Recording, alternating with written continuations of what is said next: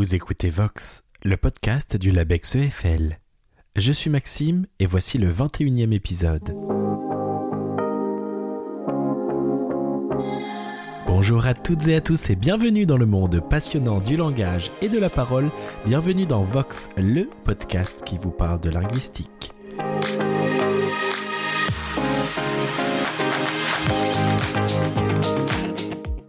Dimanche, je mange des tartines. Cette phrase du quotidien, vous l'avez peut-être entendue, contient deux exemples éloquents d'affrication. Le terme, qui est récemment revenu sur le devant de la scène médiatique, désigne un phénomène de détente prolongée de l'articulation, une sorte d'articulation d'une consonne en deux phases successives. Beaucoup de gens autour de nous pratiquent l'affrication. Et il y a fort à parier que vous aussi, vous vous y abandonniez, consciemment ou non, de temps à autre. Phénomène linguistique vivace et très actuel, l'affrication constitue un sujet d'étude passionnant. C'est pour en savoir plus sur ce phénomène que ce nouvel épisode de Vox lui est consacré. L'affrication, c'est le programme de Vox, épisode 21. Et pour parler de ce sujet avec nous, j'accueille aujourd'hui Maria Candéa, professeure en sociolinguistique à l'université Sorbonne Nouvelle, membre du laboratoire Clestia de cette même université, accompagnée aujourd'hui de Cyril Trimaille, maître de conférence, enseignant-chercheur à l'université Grenoble-Alpes, membre du laboratoire Lidilem et du laboratoire CNRS Clé Bordeaux-Montaigne. Bonjour à tous les deux. Bonjour. Bonjour. Africation, le terme est sur euh, toutes les lèvres et agite euh, la sphère médiatique depuis un mois environ. Le point de départ euh, serait un article de Libération qui se penche sur ce phénomène typique de la jeunesse ou propre à certains accents spécifiques, notamment marseillais pour ne citer que lui. Alors reprenons ensemble les bases si vous le voulez bien. Tout d'abord, est-ce que vous pouvez nous expliquer ce qu'est l'africation? Alors l'africation, c'est un mode d'articulation des consonnes on parle de consonnes complexes. Bon, il faut savoir que toutes les consonnes sont des bruits et euh, on a des consonnes dans une langue comme le français, des, consonnes simples comme les occlusives euh, peut que par exemple, peut que. Donc juste un petit bruit. Des consonnes qu'on appelle fricatives, c'est juste un bruit de friction pure, euh, feu, che, je, ce genre de consonnes là. Et on n'a pas dans le système euh, du français officiel, enfin standard, des consonnes afriquées qui sont des consonnes complexes qui euh, mettent ensemble un petit bruit d'explosion suivi d'un petit bruit de friction. Mais euh, on les a dans quelques mots empruntés en français quand même, dans tchèque, dans tsunami, dans... Ciao. Ciao, pizza. Exactement. Donc des tsu, dzu, dje, tche. Bah, juste, ajouter qu'effectivement, euh, ça n'est pas un, son, on va dire, de la langue française, un son phonologique, mais euh, on en prononce, euh, comme le disait Maria, dans des emprunts, que ce soit des emprunts à diverses langues romanes, comme l'espagnol, comme, comme l'italien.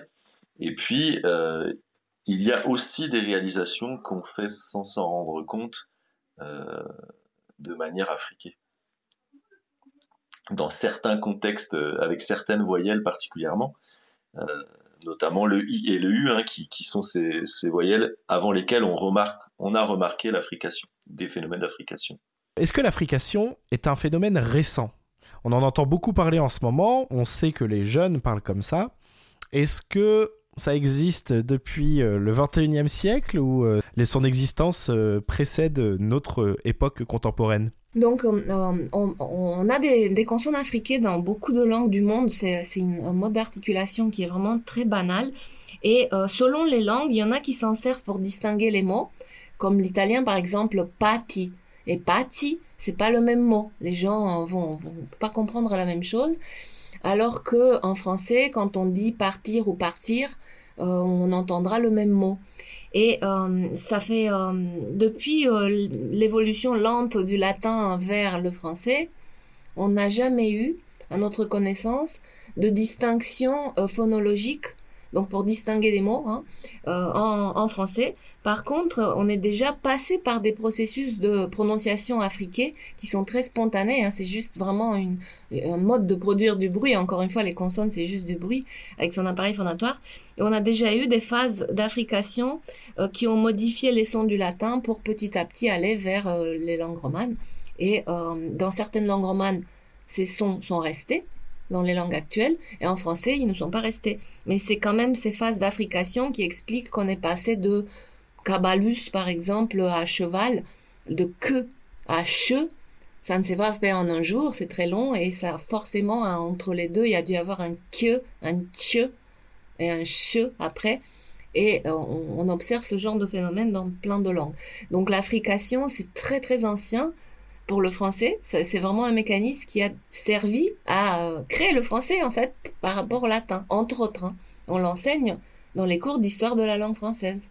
Donc ce n'est pas du tout une manière de prononcer nouvelle, puisqu'elle est en effet déjà alimentée euh, des changements linguistiques du latin vers le français.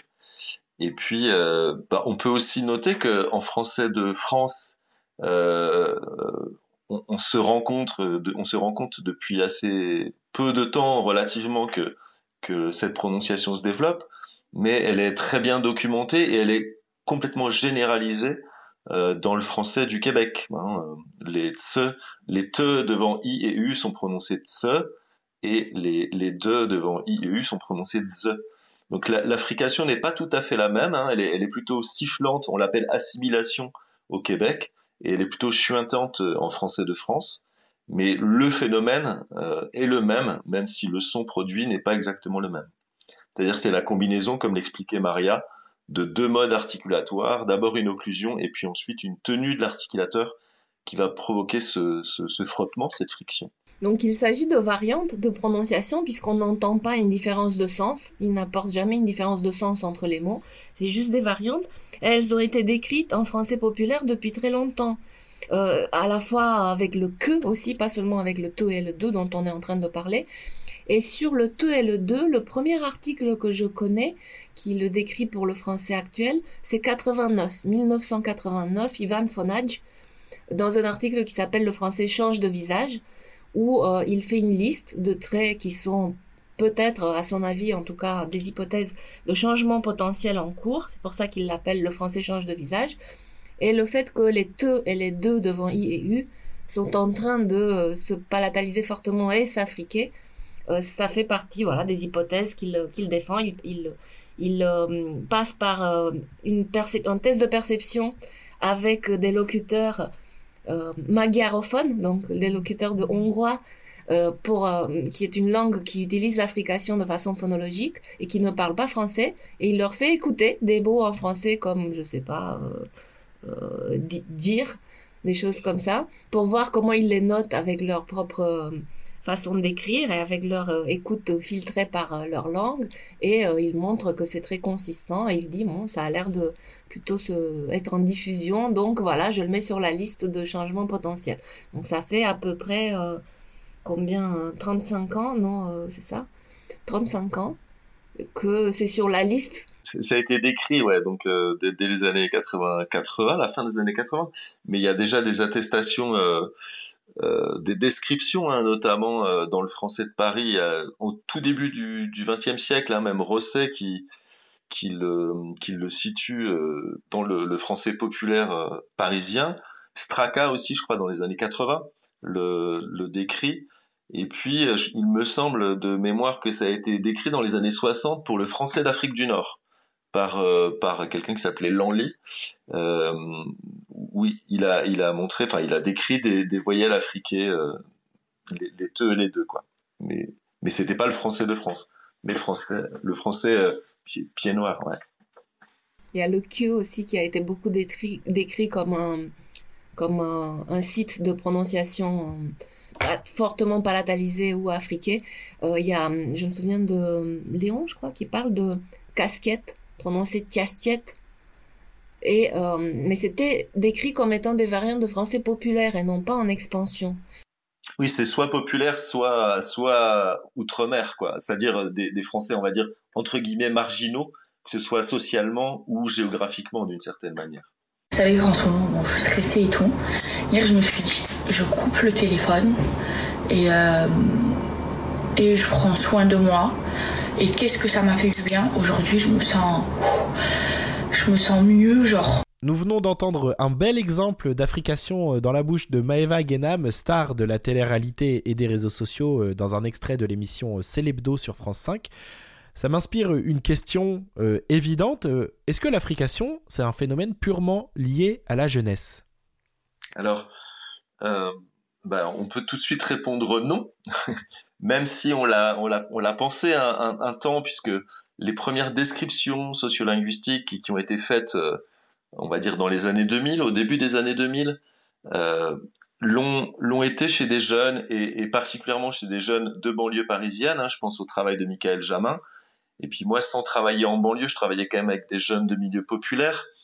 Mais déjà, Michael Jamin, dans son travail qu'il a mené à la Courneuve et, dans une autre ville de la, de la région parisienne, montre que les jeunes prononcent plus de consonnes africaines, mais qu'ils ne sont pas du tout les seuls. C'est-à-dire que des personnes qui à l'époque avaient 30 ans ou 40 ans en produisaient déjà, mais euh, de manière beaucoup moins intense, c'est-à-dire elles sont moins marquées euh, euh, articulatoirement, on les entend moins d'une certaine manière, et puis elles peuvent être aussi moins fréquentes.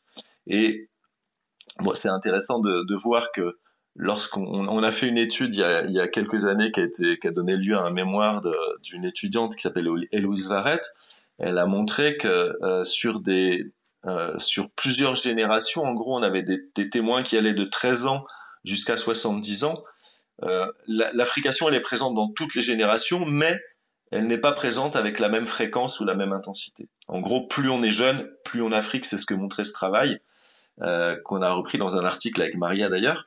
Euh, mais en tout cas, on montre que euh, l'Africation n'est pas exclusive de la jeunesse, pour répondre très précisément à votre question. Et ce qu'on observe, c'est qu'elle se diffuse depuis donc euh, une petite quarantaine d'années. Et, euh, et, ce phénomène est, est, consistant et constant, c'est-à-dire que la diffusion est en train d'augmenter. On a pas mal de mesures qui le montrent, que ce soit en production, donc en regardant des gens. Euh, Anita Hansen a fait une étude longitudinale, dont regarder les mêmes personnes euh, je sais pas, 10 ou 15 ans après, euh, on a pu comparer les générations entre elles et euh, en refaisant le même type de mesures à la fois sur la parole spontanée des gens et à la fois sur les médias, on constate la même chose, une diffusion. Donc de plus en plus, le pourcentage augmente chez tout le monde.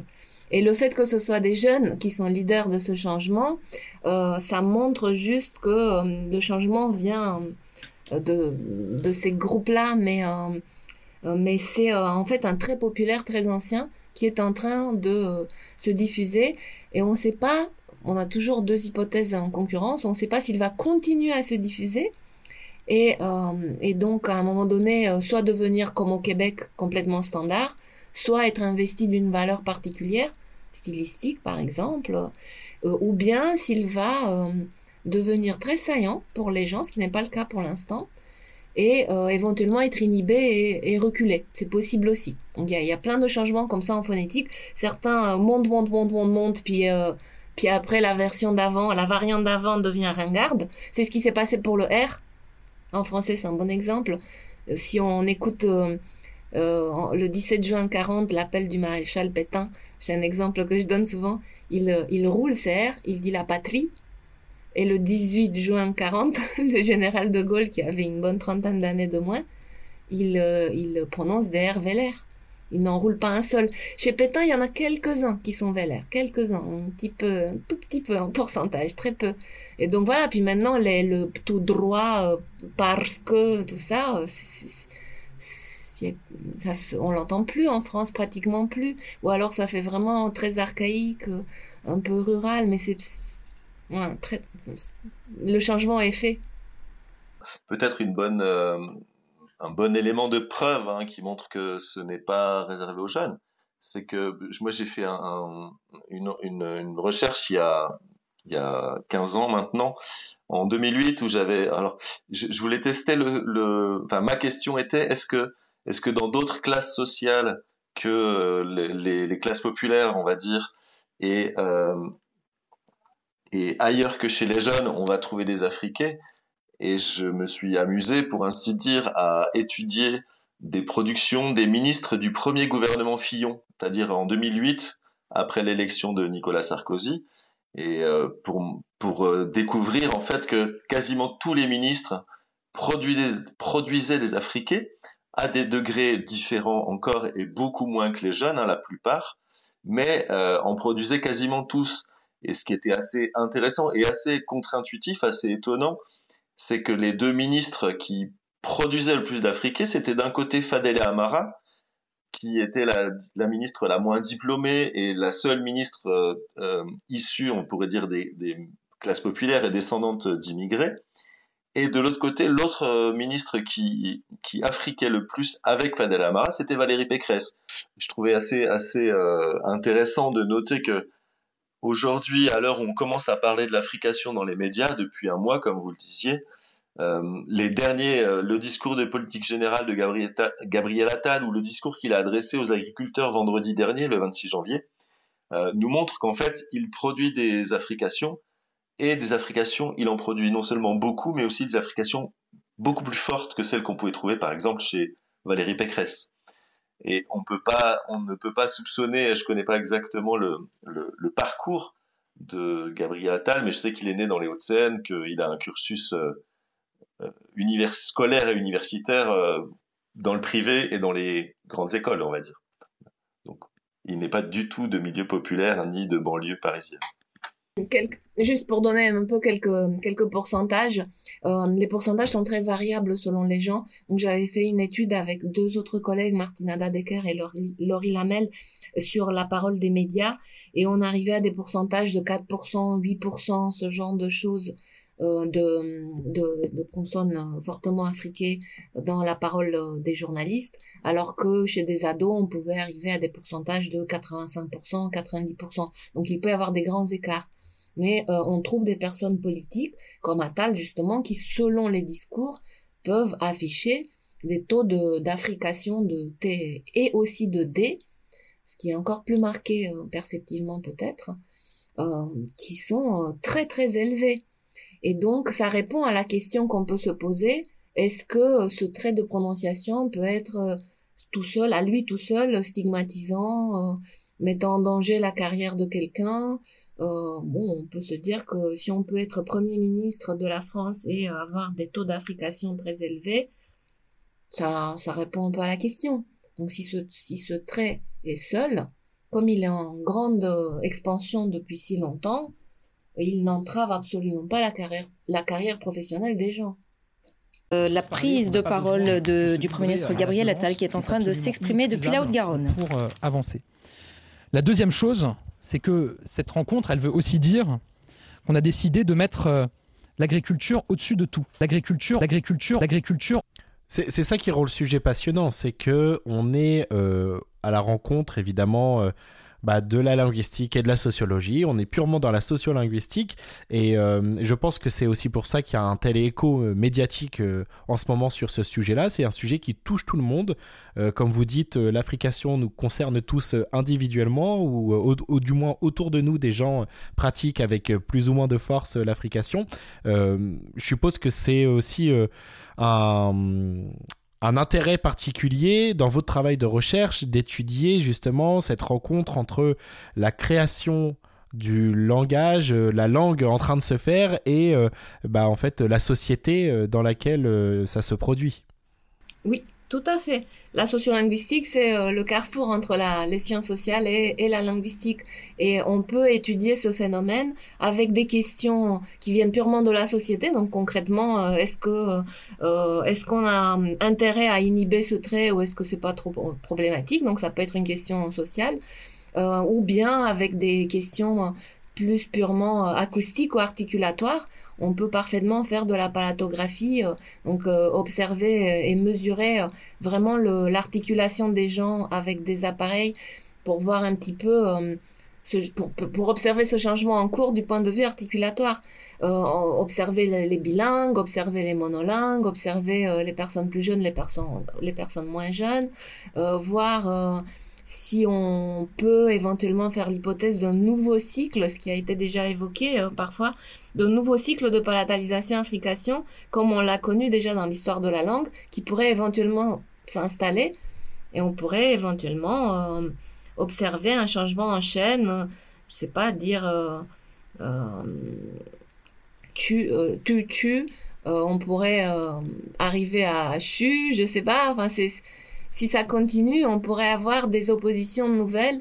euh, avancer le che vers le chi et, euh, et euh, effacer un petit peu euh, l'occlusion sans que ça nuise à la compréhension. Éventuellement, ça pourrait être un, un style, un phonostyle qui se développe. Ça pourrait devenir euh, quelque chose de, je sais pas, chaleureux, cool, ou bien au contraire populaire, agressif, on ne sait pas très bien. Enfin, tout, tout, ça est en train de changer euh, de façon très rapide.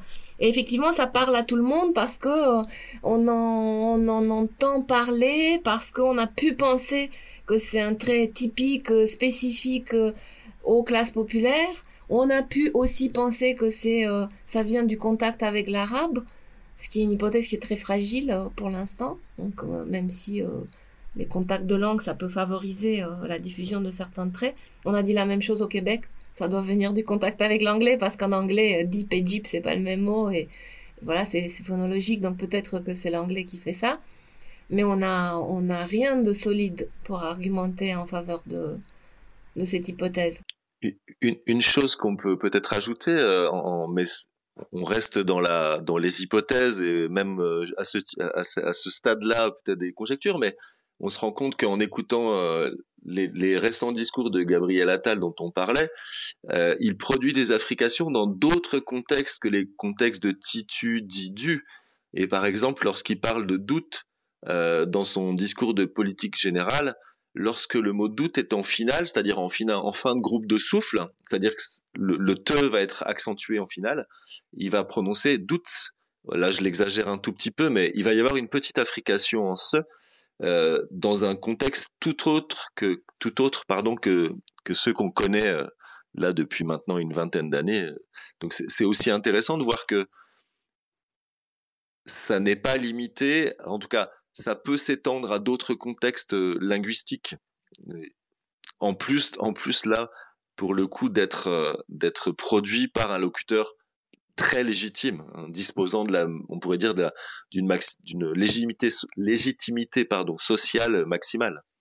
La société, euh, parlons-en, parce que euh, au, sein de ce foisonnement médiatique, il y a eu un deuxième souffle en fait euh, pour la visibilité de l'Africation, avec un passage un peu polémique d'un homme politique, hein, plutôt classé à l'extrême droite de l'échiquier, qui voyait en l'Africation le signe d'une d'un prétendu grand remplacement dans le sens, euh, en tout cas perçu par lui, euh, car euh, rapproché du concept d'africanisation. Ça n'a évidemment rien à voir. Je suis curieux de savoir quelle a été quand même votre perception de chercheur sur cette petite tempête médiatique qui là sort un peu du cadre de la linguistique stricto sensu, mais qui rejoint en fait les problématiques sociétales de réflexion sur les bouleversements de la langue. on parle de l'écriture inclusive, on parle de tout un tas d'autres choses. Quel a été votre point de vue de chercheur sur cette espèce d'emballement médiatique? Autour du concept que vous étudiez C'est assez courant, effectivement, qu'il y ait des emballements médiatiques sur des micro-points de détail euh, qui, euh, qui croisent euh, des discours politiques et des peurs par ailleurs. Et quand on observe l'histoire longue de la langue, c'est tellement microscopique qu'on ne parle pas, nous, de bouleversement. C'est des, mini, mini points. Et je pense que ce qui a fait polémique, une polémique facile, ça a été le malentendu sur le mot africation. Et euh, ensuite, Zemmour est revenu lui-même là-dessus en disant que bon, il a compris que le mot lui-même n'a rien à voir avec l'Afrique, mais il maintient son hypothèse qu'il s'agit là d'un trait apporté depuis l'étranger. Or, notre hypothèse principale, c'est plutôt que ce sont les, c'est un trait populaire c'est plutôt une, s'il parle d'acculturation, c'est plutôt une acculturation des, des euh, populations venues d'ailleurs euh, par les classes populaires euh, françaises. il y a pas mal de traits qui sont maintenant perçus comme étant une prononciation populaire de banlieue, des fois disent les gens. et qui en fait et qui sont associés un peu à l'immigration postcoloniale mais qui sont des traits du français populaire très très ancien. Les classes populaires actuelles contiennent beaucoup de personnes venues de l'immigration. Donc il y a une fusion entre entre euh, classe populaire et immigration. Et tout ce qu'on peut dire là en l'occurrence, c'est que que Zemmour euh, n'aime ni les classes populaires, ni les étrangers, ni la France, ni la langue française, ni la science. Donc ça fait un cocktail malheureux. Et c'est comique parce que lui-même produit des affrications, évidemment, comme tout le monde. Pas en pourcentage énorme, mais il n'en est pas conscient. Donc il ne savait pas du tout de quoi il parlait, en fait. Ce qui est intéressant pour nous, alors, outre le, côté euh, euh, complètement déplacé de l'intervention euh, à chaud, de, la réaction un peu épidermique, ce, qui, est intéressant pour nous, c'est que c'est un sujet sur lequel on travaille depuis quand même une bonne quinzaine, voire une vingtaine d'années. Et de le, voir en quelque sorte projeté sur le devant de la scène euh, en raison d'un petit tweet comme ça euh, sur, le, sur un coin de table, comme on peut l'imaginer, c'est aussi assez, assez drôle et, un peu pathétique de se dire qu'il faut ce genre d'événement pour qu'on s'intéresse à, à, la science et à quelque chose qui concerne potentiellement tout le monde d'un point de vue linguistique et sociolinguistique. Donc on regarde ça avec, euh, avec un, petit sourire en, coin, si je puis dire. Ça sera ma, dernière question. Euh, justement, euh, ce que vous dites là, si on devait faire un peu la synthèse aussi bien d'un point de vue scientifique que d'un point de vue sociétal, on a là un sujet d'étude passionnant parce que justement ça met en conflit une inquiétude qu'on a vis-à-vis des pratiques langagières de la jeunesse, vis-à-vis de l'évolution de la langue, avec ce que c'est réellement, c'est-à-dire un objet d'étude qui, je pense, en tant que linguiste, vous passionne et est particulièrement riche à étudier et à transmettre.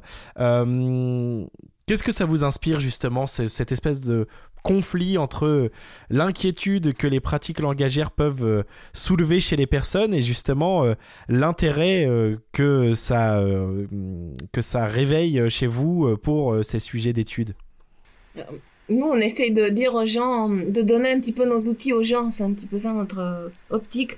C'est de dire, euh, si vous vous inquiétez, observez. Observez-vous vous-même, observez-vous euh, par rapport à vos propres parents, grands-parents. les, les, générations changent et en même temps, la langue ne change pas très très vite. Donc, euh, il y a des pratiques, les ados ont des pratiques influencées par les groupes de pères. Enfin, c'est quelque chose qui est décrit aussi depuis longtemps, mais qui ne reste pas. Après, il y a, beaucoup de, pratiques langagières qui, euh, disparaissent euh, à l'âge de l'entrée dans la, ce qu'on appelle la vie active. Donc, euh, c'est effectivement, nous on, nous, on observe tous ces phénomènes, on observe les dynamiques, on les mesure, on a plein de façons de les objectiver, on mène des tests de perception, on échantillonne la population, enfin, voilà, on, regarde les mêmes phénomènes dans le temps pour voir si ça bouge ou si c'est constant. Et c'est passionnant de voir ça et, euh, et on n'a aucune raison de s'inquiéter euh, pour rien, ni pour l'évolution de la langue, euh, ni pour euh, l'intercompréhension entre les générations, ni pour l'avenir du français. Donc, en fait, c'est des questions qu'on se pose pas parce qu'on a, on a rien pour aller dans ce sens-là. Donc, ce qu'on a un peu envie de dire aux gens, c'est va essayer de, de, voir un petit peu comment on travaille et il y a des choses, des mini-études qu'on peut faire soi-même avec son entourage et ça c'est plutôt euh, donner ce virus, attraper ce virus de la curiosité euh, pour euh, pour la langue. D'un point de vue sociétal aussi pour pour poursuivre, une des choses qu'on peut remarquer et, et, regretter, c'est le fait que dans certaines formations, notamment pour l'accès à l'emploi de jeunes de milieux populaires, on va les décourager, on va les, on va les, les dissuader euh, ou leur demander de changer leur prononciation en leur disant que ce sont des, des, choses qui posent problème pour accéder à l'emploi. Euh, alors que bon, on voit bien qu'en fait ce trait-là, typiquement l'affrication, il est plutôt anodin d'un point de vue. Euh, bon, c'est une façon de prononcer, donc c'est pas porteur d'une, c'est pas intrinsèquement porteur d'une valeur sociale. C'est juste la perception qu'on peut en avoir qui est qui est alimenté par des stéréotypes. Donc quand on voit que j'en reviens à ça, mais je trouve ça assez, symptomatique du grand écart qu'il peut y avoir entre le Premier ministre qui va s'exprimer comme ça devant l'Assemblée nationale, et évidemment ça va, personne ne va le, remarquer, et euh, des formateurs ou des formatrices qui vont demander à des adolescents ou à des jeunes adultes de modifier leur prononciation pour euh, se donner entre guillemets toutes les chances d'obtenir un emploi lors d'un entretien.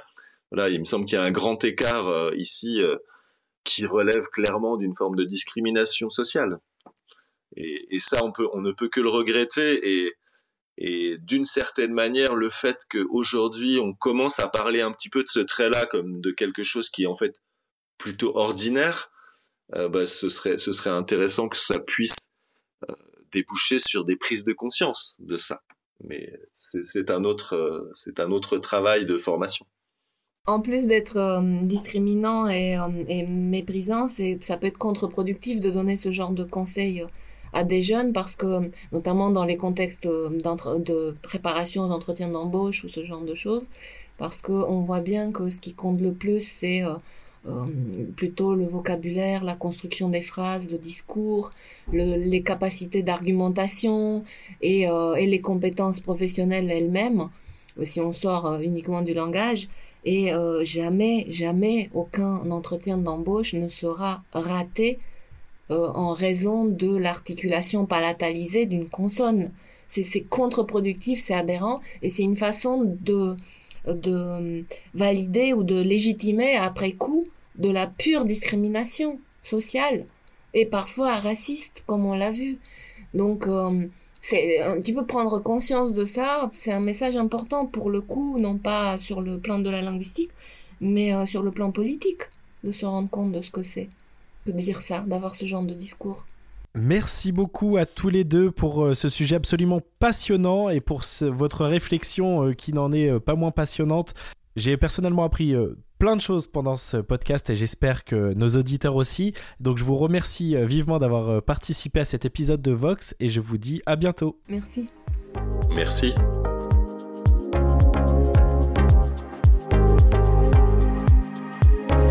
Située à la rencontre de la sociologie et de la linguistique, l'Africation encapsule de nombreuses problématiques liées au langage.